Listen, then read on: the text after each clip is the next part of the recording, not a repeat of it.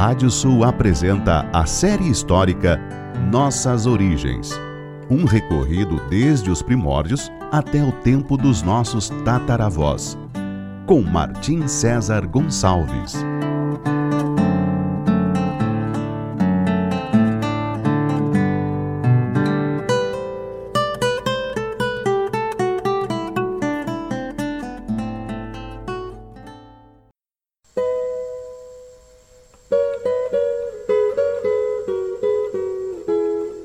Série histórica Nossas Origens da savana africana até a pampa ameríndia. Capítulo de hoje: Porto Cali e as revoltas andaluzas. Na época em que Alfonso III era o rei das Astúrias, grandes avanços ocorreram sobre os domínios muçulmanos na Ibéria. Em sua parte oeste, ao sul da Galícia, Vimara Pérez, um possível neto de um antigo rei asturiano, foi enviado para reclamar e repovoar a região entre os rios Minho e Douro, em 868, ele conquistou o burgo de Porto Cali, atual cidade do Porto, e cujo nome batizaria a futura nação lusitana. Como recompensa por essa façanha, ele se tornaria o primeiro conde de Porto Cali. Além disso, fundaria uma pequena fortificação nas proximidades da cidade de Braga, a Brácara Augusta do tempo dos romanos. Esse fortim derivaria em uma povoação chamada de Vimaranes, que a partir da modificação fonética viria a ser conhecida como a cidade de Guimarães. Futuramente, essa seria a sede do condado portucalense. Ao morrer em 873, seu filho Lucídio Vimaranes assumiria o condado, formando uma dinastia que governaria Portucale por mais de um século. Por esses mesmos anos, entre os rios Douro e Mondego, com o avanço do reino asturiano, nasceria o condado de Coimbra, mas essa seria por muito tempo uma região de disputa acirrada entre cristãos e muçulmanos e viria a ser reconquistada pelo exército do general andaluz Almanzor em 987. Todas essas conquistas cristãs se deveram, ao menos em parte, aos diversos conflitos internos de Al-Andalus.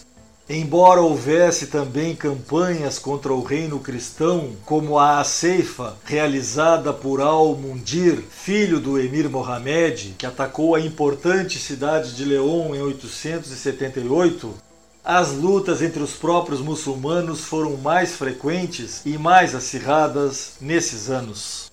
Em uma delas, um líder religioso e militar chamado Ibn Marwani fundaria um reino independente centrado na cidade de Badajoz. Ele ganharia sua fama entre batalhas e correrias contra o emir de Córdoba.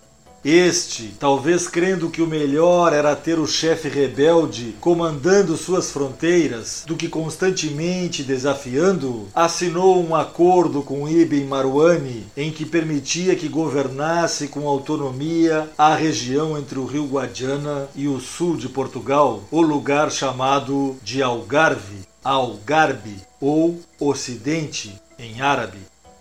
Ibn Marwani ainda seria protagonista de diversos conflitos envolvendo Córdoba e, por fim, seria o governante de Badajoz por mais de duas décadas. No entanto, dentre todas as revoltas enfrentadas pelos emires omeias, nenhuma foi tão intensa e traumática como a de Omar ibn Hafsum, um guerrilheiro andaluz de origem hispano-goda. Não era árabe, portanto, nem mesmo berbere, mas um muladi, ou seja, um hispânico que fora convertido ao islamismo. Sua história também tem ares de lenda, quando o jovem teria matado um pastor berbere que estava roubando o gado de seu avô. Após o crime, sabendo que seria perseguido pelos justiceiros mouros, teve que fugir para uma serra onde estavam as ruínas do castelo de Bobastro. Esse lugar seria a futura sede de seu poder. O ano era 878 e, com outros rebeldes fugitivos, ele montou então uma quadrilha que fazia roubos na região até ser pego e açoitado. Escapando da morte pelo fato de seus captores não saberem de seu anterior crime, ele fugiu para o norte da África. Dois anos depois, ele voltaria ao Andaluz, aproveitando um período de caos social no Emirado. Juntou então outros rebeldes descontentes com a aristocracia reinante na Andaluzia e reforçou o castelo inexpugnável de Bobastro, ao norte de Málaga. Dali começou uma sublevação que só terminaria ao ser derrotado pelas forças do emir Mohamed em 883. Porém, seria perdoado e integrado à guarda pessoal do soberano, participando de batalhas pelo Emirado, onde demonstraria seu valor de guerreiro. Contudo, desprezado por não ser árabe, acabaria se rebelando novamente e dessa vez conquistaria territórios que chegariam até a região de Sevilha, com incursões até as cercanias de Córdoba. No auge do seu poder, dominava as províncias de Granada e de Málaga, tendo boa parte da orla mediterrânea da Espanha sob seu domínio. E foi justamente em um dos muitos cercos empreendidos pelos Omeias à fortaleza de Bobastro que o novo emir Al-Mundir, filho e sucessor de Mohamed, acabou sofrendo um ferimento e morrendo apenas em seu segundo ano de governo.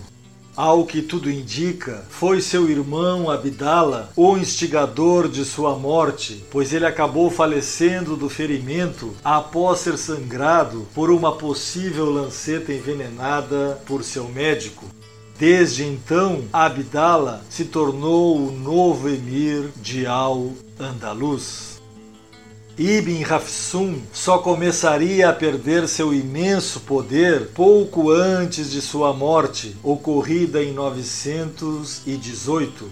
Seus filhos tentariam seguir com uma dinastia independente, tendo como centro o castelo de Bobastro, nas serranias de Málaga. Mas então já eram tempos do nascimento do poderoso califado de Córdoba. Al-Andalus mudaria de nível naqueles anos do califa Abderrahman III. Outro conflito que vinha desde o século anterior era com a família Banu Cassi, ou os filhos de Cássio, um conde visigodo de origem hispano-romana ou mesmo de ascendência basca que governava uma região em torno de Saragoça e Pamplona e que havia se convertido ao Islã e se tornado em princípio vassalo da dinastia Omeia.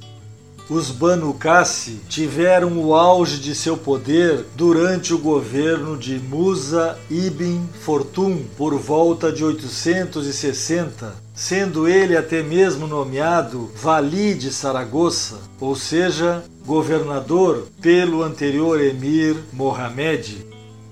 Muitos conflitos entre essa poderosa família e os emires de Córdoba aconteceram até que os Banu Qassi perderam seu mais que centenário protagonismo em tempos do nascimento do Califado de Córdoba, já na terceira década do décimo século.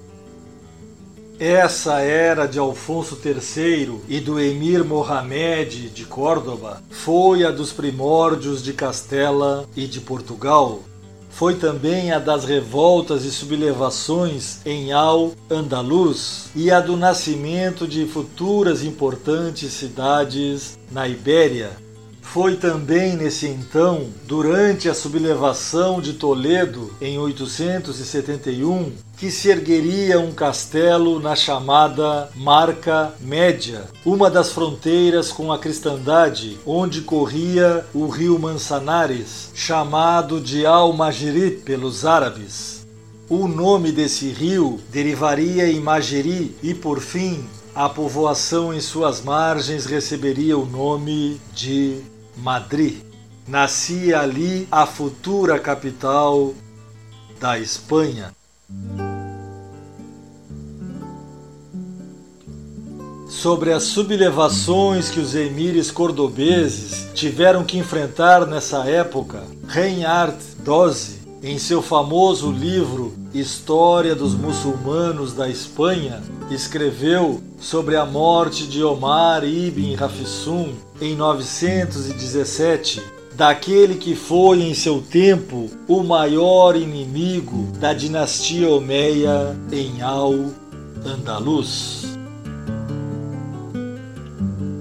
O herói espanhol que durante mais de 30 anos havia desafiado aos invasores de sua pátria e que tantas vezes havia feito tremer aos Omeias em seu trono, devia agora bendizer a providência que lhe fazia morrer aquela hora, livrando-o assim do triste espetáculo da ruína de seu partido.